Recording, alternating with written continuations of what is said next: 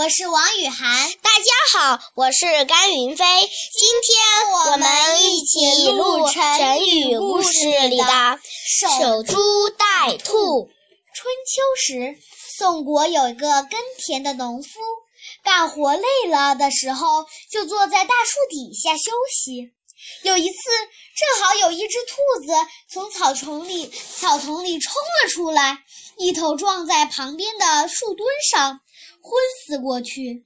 农夫捡到了这只兔子，很高兴地回家去了。